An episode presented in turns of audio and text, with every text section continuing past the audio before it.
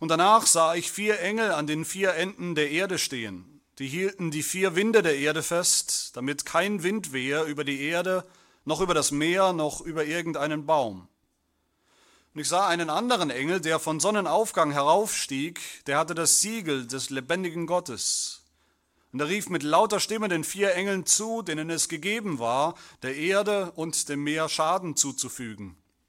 Und er sprach, schädigt die Erde nicht, noch das Meer, noch die Bäume, bis wir die Knechte unseres Gottes an ihren Stirnen versiegelt haben. Und ich hörte die Zahl der Versiegelten, 144.000 Versiegelte aus allen Stämmen der Kinder Israels. Aus dem Stamm Juda 12.000 Versiegelte, aus dem Stamm Ruben 12.000 Versiegelte, aus dem Stamm Gad 12.000 Versiegelte, aus dem Stamm Aser 12.000 Versiegelte, aus dem Stamm Naphtali 12.000 Versiegelte, aus dem Stamm Manasse 12.000 Versiegelte, aus dem Stamm Simeon 12.000 Versiegelte, aus dem Stamm Levi 12.000 Versiegelte, aus dem Stamm Issachar 12.000 Versiegelte, aus dem Stamm Sebulon 12.000 Versiegelte, aus dem Stamm Josef 12.000 Versiegelte, aus dem Stamm Benjamin 12.000 Versiegelte. Nach diesem sah ich und siehe eine große Schar, die niemand zählen konnte. Aus allen Nationen und Stämmen und Völkern und Sprachen, die standen vor dem Thron und vor dem Lamm, bekleidet mit weißen Kleidern, und Palmzweige waren in ihren Händen. Und sie riefen mit lauter Stimme und sprachen, das Heil ist bei unserem Gott, der auf dem Thron sitzt, und bei dem Lamm. Und alle Engel standen rings um den Thron und um die Ältesten, um die vier lebendigen Wesen und fielen vor dem Thron auf ihr Angesicht und beteten Gott an und sprachen, Amen, Lob und Herrlichkeit und Weisheit und Dank und Ehre und Macht und Stärke gebührt unserem Gott von Ewigkeit zu Ewigkeit. Amen. Und einer von den Ältesten ergriff das Wort und sprach zu mir, wer sind diese, die mit weißen Kleidern bekleidet sind, und woher sind sie gekommen? Und ich sprach zu ihm, Herr, du weißt es. Und er sprach zu mir, das sind die, welche aus der großen Drangsal kommen. Und sie haben ihre Kleider gewaschen, und sie haben ihre Kleider weiß gemacht in dem Blut des Lammes. Darum sind sie vor dem Thron Gottes und dienen ihm Tag und Nacht in seinem Tempel. Und der auf dem Thron sitzt, wird sein Zelt aufschlagen über ihnen. Und sie werden nicht mehr hungern und nicht mehr dürsten. Auch wird sie die Sonne nicht treffen, noch irgendeine Hitze. Denn das Lamm, das inmitten des Thrones ist, wird sie weiden und sie leiten zu lebendigen Wasserquellen. Und Gott wird abwischen alle Tränen von ihren Augen.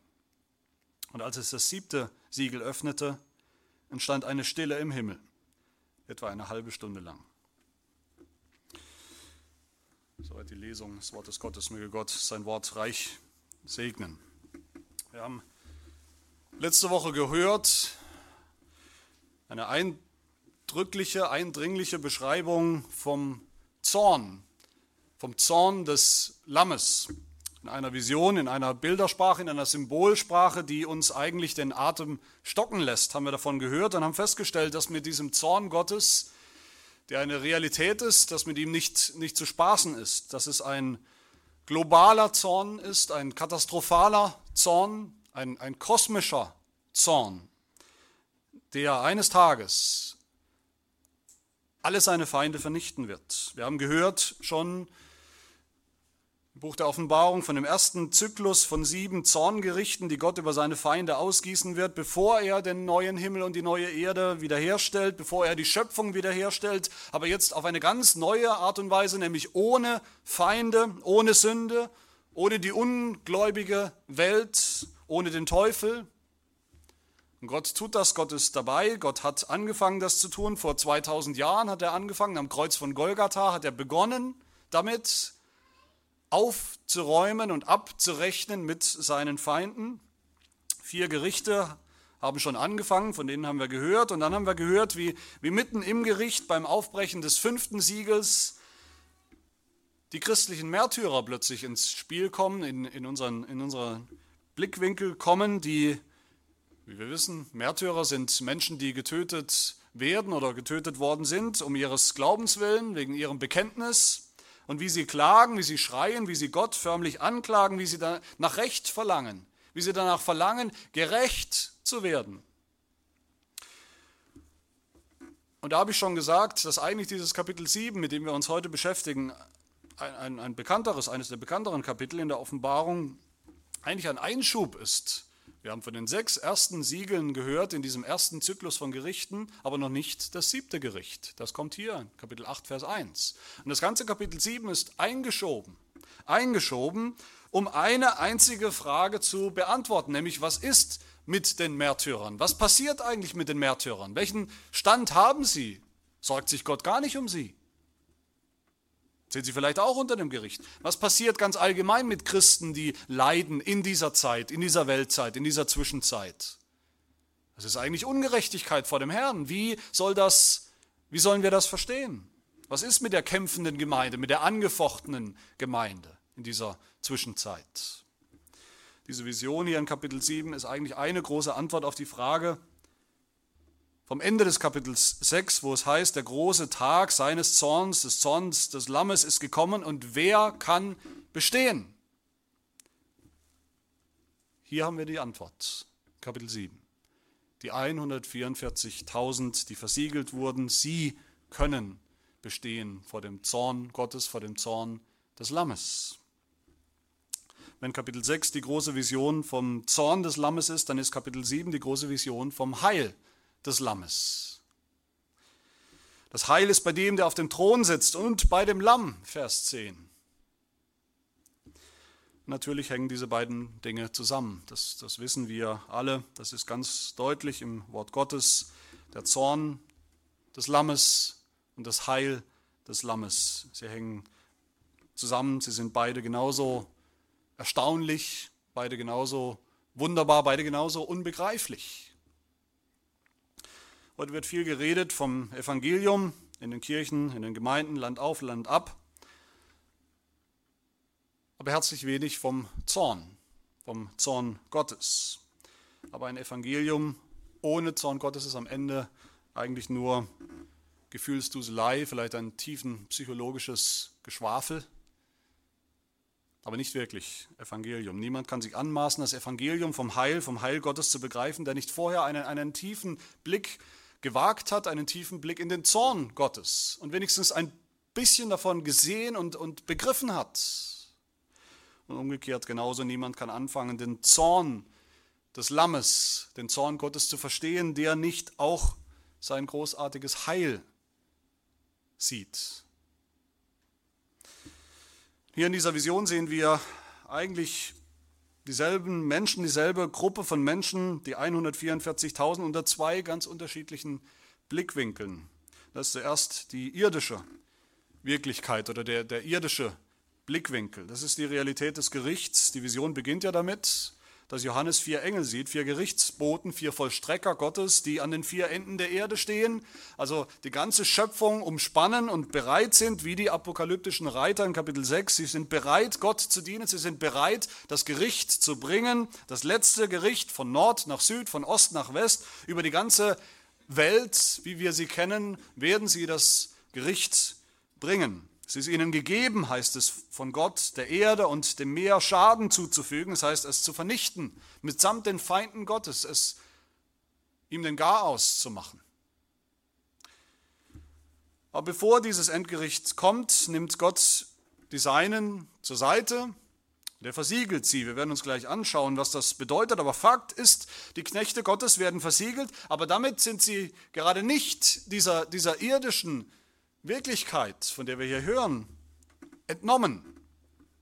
Sie werden gerade nicht von der Erde weggenommen, aus all dem Leid, aus all dem Gericht, was kommt und was schon angefangen hat, sodass sie vielleicht mit dem kommenden Gericht überhaupt nicht in Berührung kommen, davon, damit nichts zu tun haben. Im Gegenteil. Wir haben schon gehört, viele von ihnen, von den Gläubigen, sind schon getötet worden, sind schon hingeschlachtet worden als Märtyrer. Viele werden noch kommen. Nein, sie werden versiegelt hier, diese Gläubigen, diese Heiligen, damit sie, nicht damit sie dieser Welt entkommen, sondern damit sie mitten in dieser Welt, mitten in der Wirklichkeit dieser gefallenen Welt, mitsamt den Feinden Gottes, mitten im Martyrium bestehen können bis zum Schluss.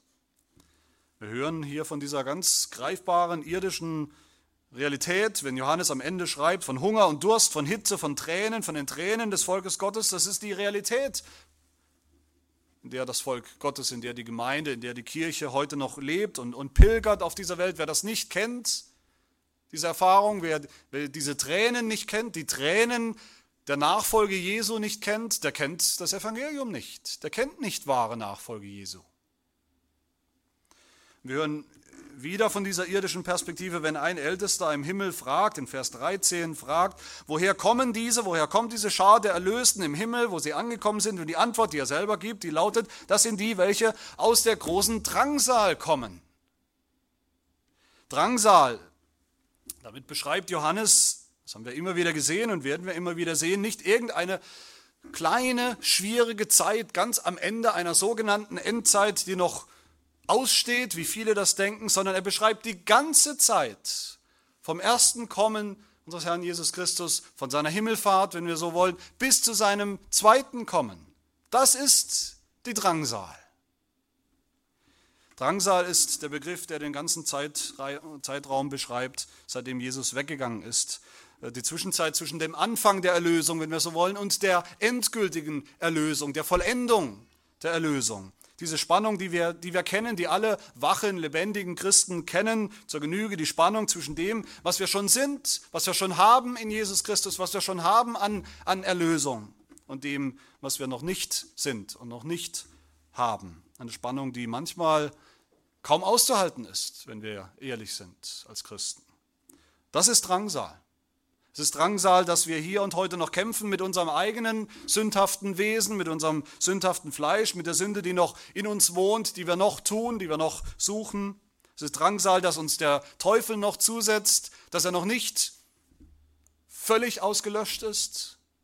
Es ist Drangsal, dass die gottlose Welt uns in Versuchung bringt, in Versuchung ihren Götzen nachzurennen, ihren Götzen zu dienen, nicht dem lebendigen Gott. All das ist Drangsal. Das ganze christliche Leben ist Drangsal. Wir erleben das manchmal nicht so. Manche sagen auch, das ist eine, das ist eine furchtbar pessimistische Sicht vom christlichen Leben. Das christliche Leben ist doch ein Sieg nach dem anderen, ist doch alles wunderbar und alles ein großes Zuckerschlecken. Wir sehen das manchmal nicht so, diese irdische Wirklichkeit, diese Wirklichkeit der, der Drangsal. Warum nicht? Vielleicht, weil wir aufgehört haben zu kämpfen, weil wir in der Gefahr stehen, vielleicht aufzuhören, zu kämpfen gegen die Welt. Wir sind schlaff geworden, weltlich geworden. Wir unterscheiden uns oft gar nicht mehr groß in unserem Lebenswandel von der Welt, von denen, die nicht glauben. Wir haben vielleicht aufgehört zu kämpfen gegen den Teufel. Wir nehmen den Teufel nicht mehr ernst und seine Machenschaften, kämpfen nicht mehr. Und wenn wir nicht mehr gegen ihn kämpfen, dann stört er uns auch nicht mehr. Und wir haben vielleicht aufgehört zu kämpfen gegen die Sünde in unserem eigenen Leben. Wir ignorieren sie, wir wissen, sie ist noch da, aber wir machen kein großes Ding daraus. Wir reden sie klein, sie ist kein echtes Problem mehr für uns. Wir haben uns vielleicht mit ihr sogar arrangiert. Und dann ist unser Leben vielleicht nicht mehr wirklich Drangsal, sondern wir kommen ganz gut zurecht. Wer dieses Leben nicht mehr, gar nicht mehr, als eben auch als Drangsal erlebt, trotz aller schönen Momente, der sollte sich mal den geistlichen Puls messen. Die Wahrscheinlichkeit ist, dass er geistlich tot ist. Aber wenn wir diese Realität kennen, wenn wir das kennen, wenn wir oft frustriert sind angesichts unserer eigenen Sünde, wenn wir denken, wir, wir können kaum, wenn überhaupt, irgendeinen Fortschritt feststellen, Heiligung feststellen, wenn wir müde sind vielleicht, müde sind vom ständigen, täglichen Kampf gegen den Teufel, gegen die Versuchung, die Versuchung der Welt, wenn wir vielleicht in Versuchung stehen. Und das ist auch eine Realität, die ist nicht so weit weg, wie wir manchmal meinen, dass wir vielleicht in Versuchung stehen, alles hinzuwerfen, den Glauben hinzuwerfen und wegzulaufen. Dann, meine Lieben, ist dieser Text für uns. Das ist eine Ermutigung für die Gemeinde, ist eine Ermutigung für müde Christen mitten in dieser Welt, die wir ganz realistisch sehen, mitten in dieser irdischen Perspektive, die wir kennen, die wir nur zur Genüge kennen. Ist eine Ermutigung, dieser Text, eine, eine ganz andere Perspektive zu bekommen, nämlich eine himmlische Perspektive. Und darum soll es heute vor allem gehen, um diese himmlische Perspektive. Diese Vision soll den Gemeinden damals, von denen wir gehört haben, den sieben Gemeinden in Kleinasien und der Gemeinde heute natürlich genauso Mut machen. Und zwar anhand von verschiedenen Bildern, die wir hierin sehen, verschiedenen Beschreibungen. Vier bildhafte Beschreibungen über das Volk Gottes, über die Gemeinde finden wir hier. Die Gemeinde, die kämpft mit den irdischen Realitäten, beschreibt Gott hier zuallererst als eine versiegelte Schar, ein versiegeltes Volk. Bevor die vier Engel ihre zerstörerischen Stürme loslassen über die Erde, ruft ein Engel, halt! Noch nicht, schädigt die Erde nicht, noch das Meer, noch die Bäume, bis wir die Knechte unseres Gottes an ihren Stirnen versiegelt haben. Es ist, als würde Gott selber den, den Pauseknopf drücken, den Pauseknopf der, der Geschichte, des Gerichts, das sich schon, das schon begonnen hat und das vor der Vollendung steht. Und Gott tut das, um etwas Wichtiges, sehr Wichtiges anscheinend zu erledigen, nämlich um seine Knechte, sein Volk zu versiegeln. Was bedeutet das? Wir kennen natürlich ein Siegel. Wir kennen das, dass man, dass man einen Brief oder eine wichtige Urkunde versiegelt mit einem Wachssiegel, um deutlich zu machen, dass was da drin steht, das ist besonders wichtig, das gilt, das gilt unwandelbar, das kann nicht einfach über den Haufen geworfen werden, das kann nicht einfach verändert werden. Und so versiegelt Gott sein Volk. Was genau bedeutet das? Auch hier ist es so, dass Johannes dieses Bild, diese Bildersprache nicht erfunden hat. Wie fast alles in der Offenbarung finden wir für diese Bilder die Vorläufer im Alten Testament. Gott, sehen wir, das wissen wir, Gott hat sein Volk immer schon, seinem Volk äh, Zeichen gegeben, Siegel gegeben im Alten Testament, um bestimmte Dinge deutlich zu machen. Sein Bund mit seinem Volk ging immer einher mit bestimmten Zeichen und Siegeln. Schon Kain, wenn wir uns erinnern, Kain, der Brudermörder, hat von Gott so ein, so ein, ein mysteriöses Zeichen bekommen, ein Zeichen, ein Siegel, das ihn immerhin, immerhin das, das Leben gerettet hat. In 1. Mose 4, Vers 15, der Herr gab dem Kain ein Zeichen, damit ihn niemand erschlage, wenn er ihn fände. Und ganz ähnlich hat das Volk das Volk Gottes, das Volk Israel beim, beim Auszug aus Ägypten, also bei diesem großen Exodus-Ereignis, auch ein Zeichen bekommen, ein blutiges Zeichen, ein blutiges Zeichen am Türpfosten als Siegel, dass diese Menschen, dieses Volk Gottes ganz gewiss verschont bleibt vom Zorn Gottes, vom Todesengel. Aber ich denke, den wichtigsten Vorläufer finden wir beim Propheten Hesekiel. Da lässt Gott auch ein, ein, ein globales, grandioses, erschreckendes Gericht ankündigen in Kapitel 9. Und er schickt dann auch Boten aus. Und dann heißt es, Hesekiel Kapitel 9, jeder hatte eine Waffe zum Zerschlagen in der Hand. In ihrer Mitte aber war ein Mann, der trug ein leinenes Gewand und hatte ein Schreibzeug an seiner Hüfte. Und der Herr sprach zu ihm, geh mitten durch die Stadt, mitten durch Jerusalem und mache ein Zeichen auf die Stirn der Leute, die seufzen und jammern über all die Gräuel, die in ihrer Mitte verübt werden. Zu den anderen aber sprach er, geht hinter ihm her durch die Stadt und er wirkt. Euer Auge soll nicht verschonen, ihr dürft euch nicht erbarmen. Tötet, vernichtet Greise, junge Männer, Jungfrauen, Kinder und Frauen. Von denen aber, die das Zeichen tragen, rührt niemand an. Also das Siegel, das Gott seinem Volk gegeben hat, war immer schon ein Zeichen, dass er sie bewahrt. Bewahrt hat und bewahren wird, mitten im Gericht und mitten durch das Gericht hindurch. Aber was genau ist dieses Siegel, das die Knechte, äh, dass das Volk Gottes auf die Stirn bekommt? Es ist ja kein sichtbares Zeichen, kein Blut, kein blutiges Zeichen mehr. In Offenbarung Kapitel 14 lesen wir, Ganz klar, was es ist. Da heißt es, und ich sah und siehe, das Lamm stand auf dem Berg Zion und mit ihm 144.000, von denen wir hier auch hören, die trugen den Namen seines Vaters auf ihren Stirnen geschrieben. Das ist dieses Siegel auf den Stirnen. Das ist der Name Gottes. Dass Gott sich mit ihnen, mit seinem Volk verbindet namentlich verbindet. Das hat er getan in seinem Bund. Da hat er uns seinen Namen gegeben, seinen Namen geliehen. Wir sind mit seinem Namen genannt. Sichtbar und hörbar wird das in der Taufe. dem Bundeszeichen, durch das wir mit dem Namen Gottes, mit dem Namen des dreieinen Gottes benannt werden. So sind wir sein, sein Bundesvolk. Auch im Herrnmal, dem anderen Bundeszeichen, das ja auch ein Siegel ist. Gott versiegelt uns, Gott versiegelt sein Volk mit seinem Namen für immer und ewig, wie es bei Jesaja heißt: Israel, fürchte dich nicht, denn ich habe dich erlöst, ich habe dich bei deinem Namen gerufen, du bist mein, du bist versiegelt für mich mit meinem Namen. in der Offenbarung sehen wir dann später ganz deutlich, alle Menschen haben so ein Siegel. Nicht nur ein paar wenige, Auserwählte, alle Menschen. Nicht nur die Gläubigen, alle Menschen. Entweder sie haben das Siegel Gottes und des Lammes oder sie haben das Siegel des Tieres, was eine, eine billige Täuschung, eine Fälschung, eine satanische Fälschung ist. Das Siegel Gottes rettet uns durch das Gericht, aber das Siegel des Tieres, des Feindes Gottes, das stürzt uns erst richtig ins Verderben. So heißt es in Kapitel 14, wenn jemand das Tier und sein Bild anbetet und das Mahlzeichen, das Siegel, auf seine Stirn oder auf seine Hand annimmt, so wird auch er von dem Glutwein Gottes trinken, der unvermischt eingeschenkt ist in dem Kelch seines Zornes. Und er wird mit Feuer und Schwefel gepeinigt werden vor den heiligen Engeln und vor dem Lamm. Auch so ein Siegel gibt es, das falsche Siegel. Und warum ist jetzt dieses Siegel, das Johannes sieht, von dem er spricht, warum ist das jetzt eine Ermutigung für das Volk Gottes damals und warum soll das eine Ermutigung für uns heute sein?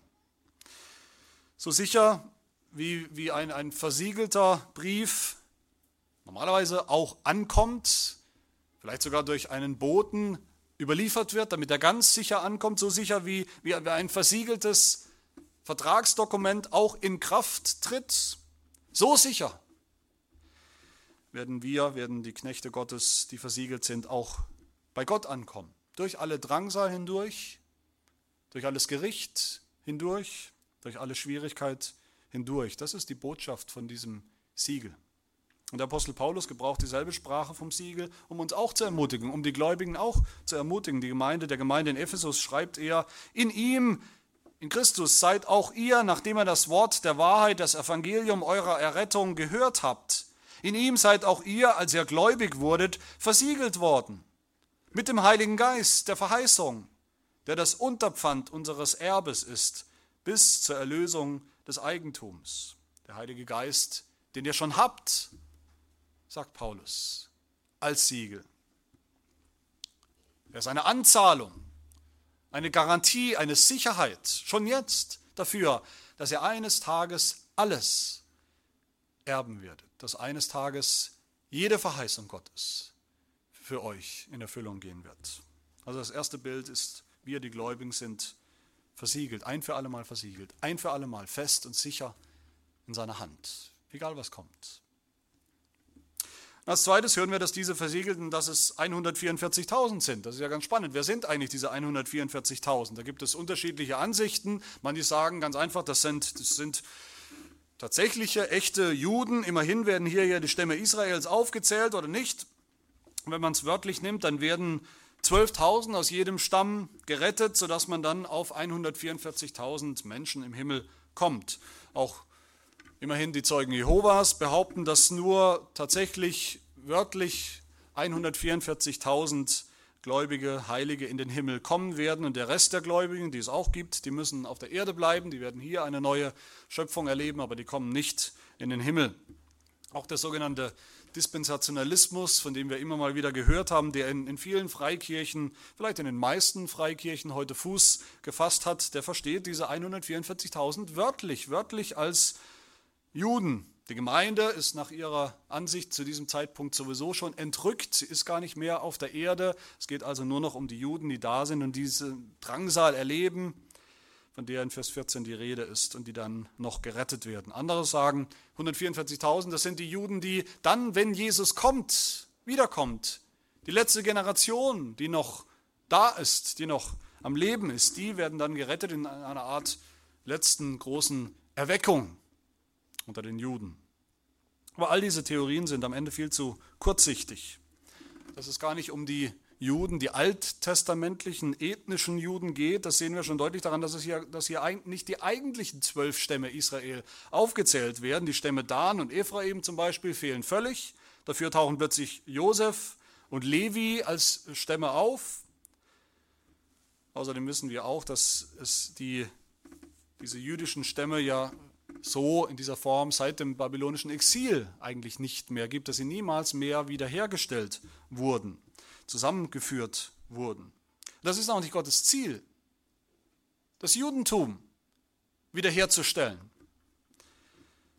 Ganz im Gegenteil, es geht hier im Heilsplan Gottes, geht es um das neue und wahre Volk Gottes, das wahre Israel, ein Volk von denen, die glauben, und das besteht gerade nicht exklusiv aus, aus ethnischen Juden, sondern, Vers 9, aus allen Nationen und Stämmen und Völkern und Sprachen, aus Heiden und aus Juden, die gläubig geworden sind.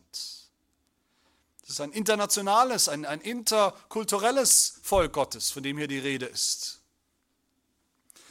Wir, müssen, wir wissen mittlerweile, dass die dass Zahlen in der Offenbarung eine große symbolische Bedeutung haben, auch eine theologische Bedeutung haben, immer eine bestimmte Aussage haben.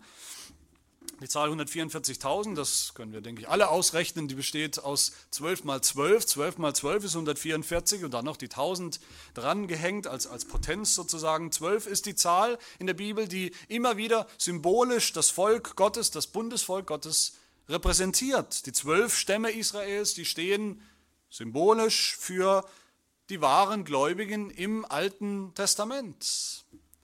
Aber zwölf steht im Neuen Testament dann auch symbolisch für das Volk Gottes, für die Apostel.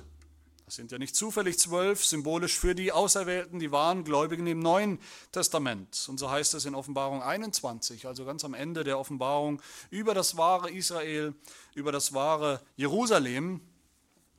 Sie hat eine große und hohe Mauer und zwölf Tore und an den Toren zwölf Engel und Namen angeschrieben, nämlich die der zwölf Stämme der Söhne Israels.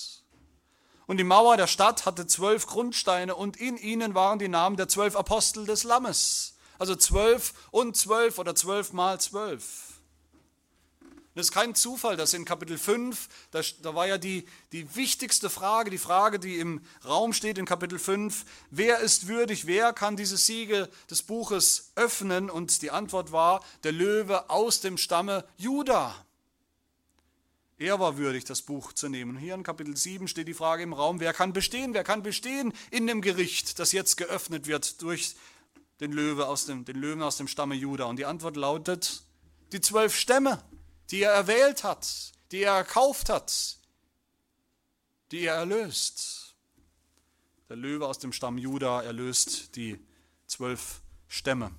Die symbolische, aber sichere Zahl von 144 1000. Symbolisch, aber es bedeutet, es ist eine klare, bekannte, für Gott bekannte Zahl. Das ist das neue, das wahre Israel.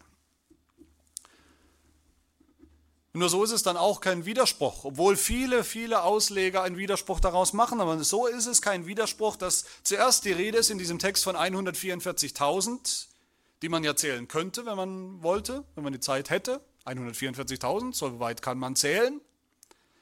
Und dann in Vers 9 heißt es, nach diesem sah ich und siehe eine große Schar, die niemand zählen konnte. Aus allen Nationen und Stämmen und Völkern und Sprachen. Wie viele sind es jetzt? Sind es jetzt 144.000 oder ist es eine große Schar, die niemand zählen kann? Beides. Wir sehen, wenn wir genau hinschauen in dieser Vision, sind die 144.000, die sind auf der Erde. Sie werden versiegelt, damit sie bestehen, damit sie durchhalten, damit sie ankommen, bei all dem Leid, das sie schon erleben, bei all dem Leid, das sie noch erwarten, bei all der Drangsal in dieser Zwischenzeit auf Erden, das ist wieder die irdische Perspektive, die 144.000, die Gott bewahrt auf der Erde. Aber im Himmel, im Himmel sehen wir dann oder sieht Johannes dann diese große Schar, die niemand mehr zählen kann vor dem Thron Gottes. Und sie, sie rufen mit lauter Stimme und sprechen, das Heil ist bei unserem Gott, der auf dem Thron sitzt und bei dem Lamm. Und ist das nicht schon immer die Verheißung gewesen, auch im Alten Testament. Im Alten Testament war die Verheißung des Heils ja nicht, dass nur zwölf tatsächliche Stämme mit dann möglicherweise 144.000 tatsächlichen Mitgliedern erlöst und gerettet werden. Wie heißt denn die Verheißung an die Juden? Wie heißt denn die Verheißung von Anfang an? Die Verheißung an Abraham. Nicht, dass Gott ein kleines Volk von Juden erlösen wird. Die Verheißung war, dass aus Abraham die zwölf Stämme Israel hervorgehen. Ja, aber ultimativ, was war die Verheißung? 1. Mose 13. Ich will deinen Samen machen wie den Staub auf der Erde. Wenn ein Mensch den Staub auf der Erde zählen kann, so soll man auch deinen Samen zählen können. Aber das kann man nicht. Niemand kann sie zählen, diese Schar. Es ist eine unzählbar große Schar, die 144.000. Und das sollte uns Mut machen. Und als drittes hören wir von einem Volk mit weißen Kleidern hier in diesem Text. Die große Schar, die niemand zählen kann, die Schar der Versiegelten aus allen Nationen, Stämmen, Völkern und Sprachen, die stehen vor dem, vor dem Thron und vor dem Lamm und sie sind bekleidet mit weißen Kleidern. Das kennen wir auch schon aus Kapitel 6. Da sind es die Märtyrer, denen Gott weiße Kleider anzuziehen gibt, um ihnen deutlich zu machen, ihr leidet nicht meine Knechte, ihr leidet nicht aufgrund eurer eigenen Schuld und Sünde. Das ist kein Gericht, das ihr erleidet als Märtyrer. Ihr habt weiße Kleider, die Kleider der Vergebung, der Sündenvergebung. Die weißen Kleider sind die Kleider der Unschuld. Jetzt wissen wir aber natürlich als Christen damals und heute ohne jeden Zweifel, um die Sünde, die wir noch haben, die wir noch tun, oder nicht? wir haben sicherlich auch immer mal wieder Zeiten, in denen wir vielleicht zweifeln, in denen wir fragen, wie kann Gott mich retten durch all das hindurch, durch das Gericht hindurch? Wenn ich, ob, obwohl ich mich zu ihm bekenne, obwohl ich sage, ich bin gläubig, obwohl ich sage, ich gehöre zur Gemeinde und ich bin ein Christ, doch immer noch sündige und nicht zu knapp. Nicht nur ein paar kleine Fehler. Wie kann ich gewiss sein, dass ich nicht doch am Ende ins Gericht komme? Johannes sieht die Gemeinde hier im Himmel und einer der Ältesten stellt diese, diese Frage in Vers 13, wer sind diese, die mit weißen Kleidern bekleidet sind? Woher sind sie gekommen? Und Johannes sagt zu ihm, Herr, du weißt es. Und er spricht dann, antwortet dann, das sind die, welche aus der großen Drangsal kommen und sie haben ihre Kleider gewaschen und sie haben ihre Kleider weiß gemacht in dem Blut des Lammes. Und sie schwenken dann Palmzweige, das sind die Palmzweige, die das Volk Gottes geschwungen hat am, am Laubhüttenfest, die sie geschwungen haben, als Erinnerung, als Erinnerung an das große Heilsereignis, das, den Exodus, die Befreiung des Volkes Gottes. Und dieser Exodus, das wissen wir, war wiederum auch ein Bild, ein Bild für den Auszug, die Befreiung, die, die ungleich größere Befreiung aus unserer Sklaverei, nämlich der Sklaverei unter die Sünde. Liebe Gemeinde, was kann es für uns Tröstlicheres geben, für uns, die wir noch Sünder sind, Sünder und Gerechte, aber doch immer noch diesen hässlichen Teil kennen.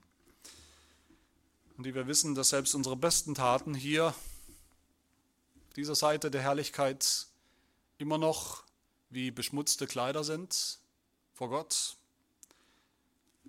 Das ist die irdische Realität. Was kann es Besseres und Tröstliches geben für uns, als dass wir wissen, dass wir eines Tages ganz weiß sein werden, weißer als Schnee, völlig reingewaschen.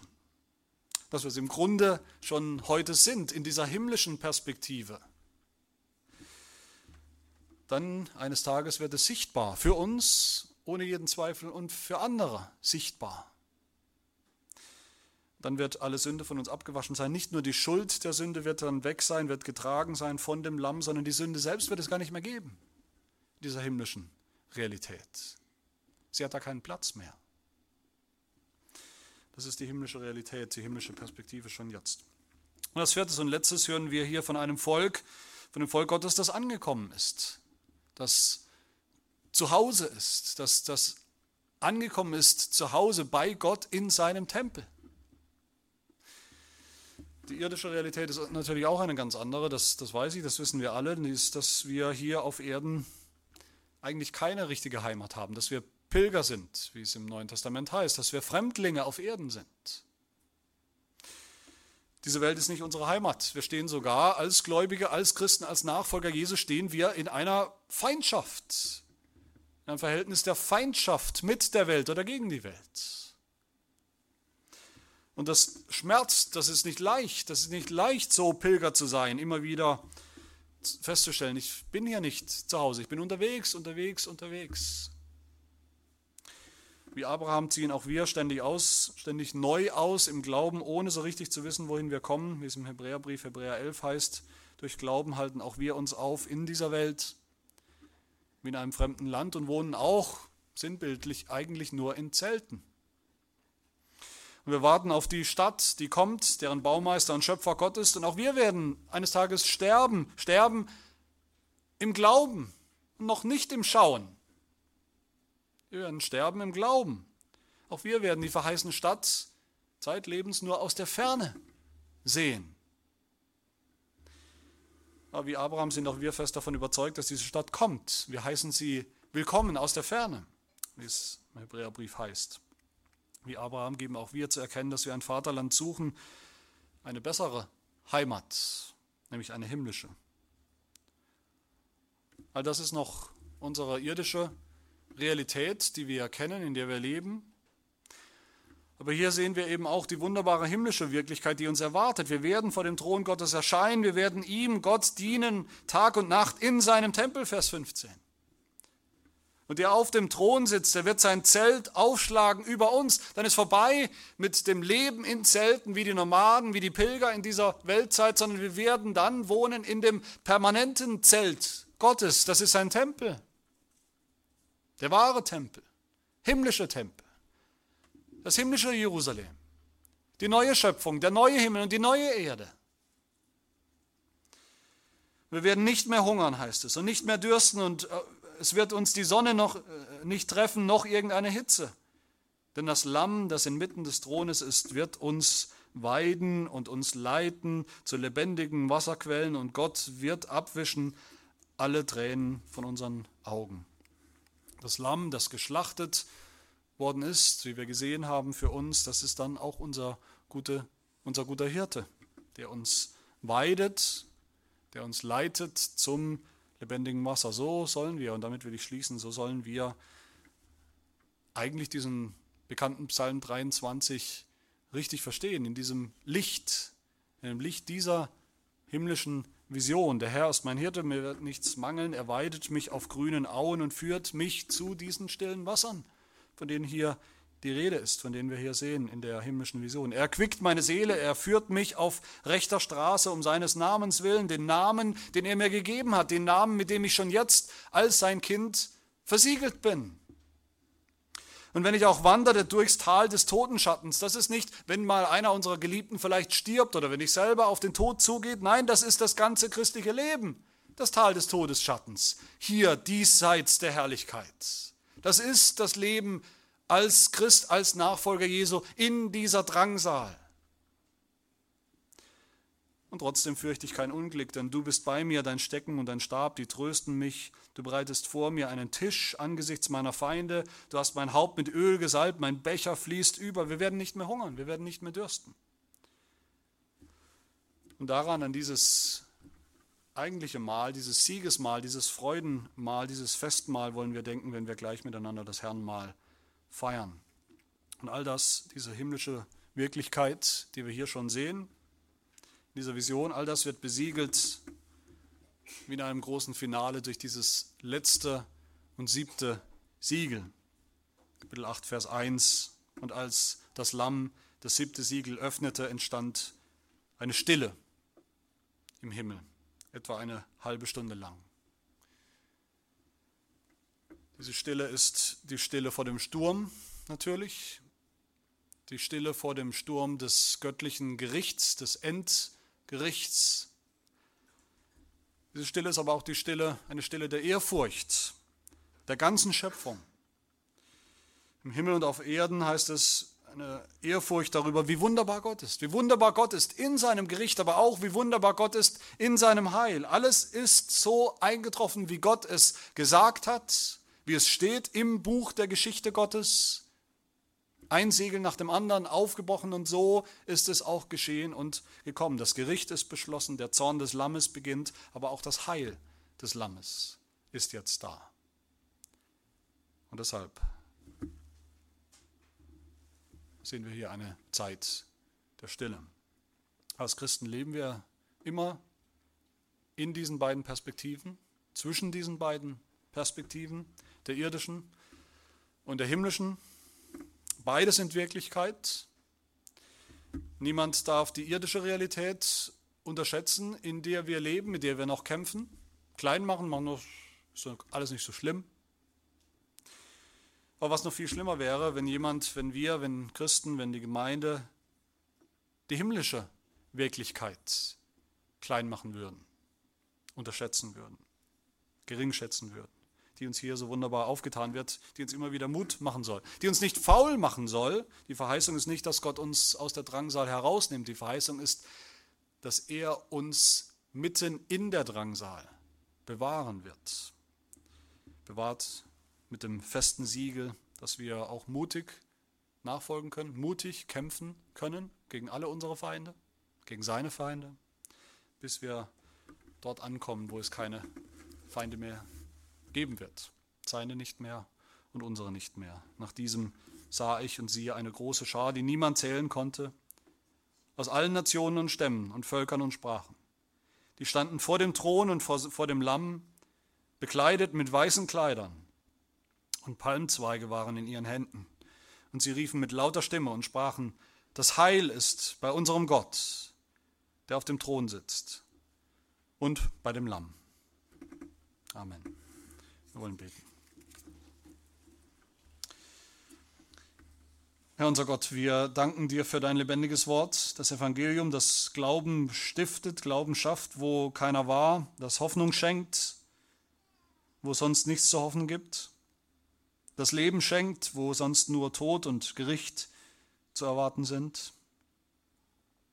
Herr, wir danken dir für unseren Herrn Jesus Christus, das Lamm, das geschlachtet ward, der Löwe aus dem Stamm Juda, der überwunden hat, der gesiegt hat über jeden Feind Gottes, der durch sein Blut erkauft hat, eine, eine große, unzählbare Schar von Auserwählten aus allen Nationen und Stämmen und Völkern und, und Sprachen, zu denen Gott sei Dank auch wir gehören dürfen, hier und heute.